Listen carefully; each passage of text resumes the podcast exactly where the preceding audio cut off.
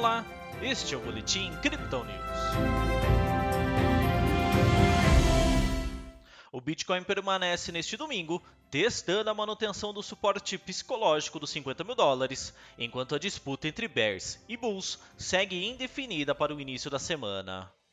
Após mais um teste dos 51 mil dólares, o mercado iniciou uma venda, recuando a criptomoeda de referência para uma mínima de 49.100. Algumas horas depois, os 50 mil voltaram à cena, mas novamente o nível não se sustentou. Agora, a moeda digital é comercializada a 49.800 dólares. No Brasil, a média de negociação é de 281 mil reais. Assim como ocorreu no sábado, o Bitcoin continuou operando em um canal de preços entre 48.700 e 51.200 dólares, em um movimento bastante lateral.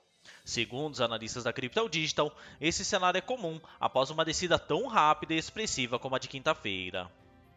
Essa lentidão de preços também é vista na alavancagem de contratos futuros.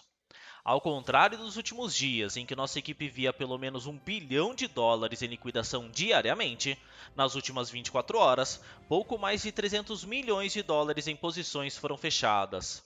Isso sinaliza que o mercado alavancado pode estar próximo de seu fim e, assim, abrir espaço para uma definição de tendência mais orgânica. Agora, os investidores aguardam a abertura da CME às 19 horas, horário de Brasília, e do mercado asiático às 21 horas. Com a retomada das atividades dessas bolsas, é possível ter uma ideia mais clara de como os investidores vão reagir em meio às dificuldades globais com a Covid-19 e também a uma recuperação econômica em alguns países.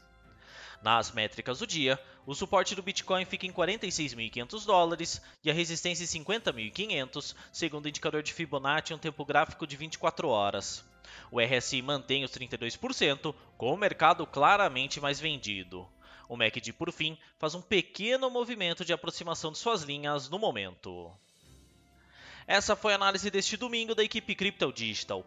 Veja outras análises em nosso WhatsApp e nos canais de áudio oficiais localizados em nossas redes sociais. Aproveite também para seguir a gente nas plataformas e assim acompanhar o trabalho de nossos especialistas.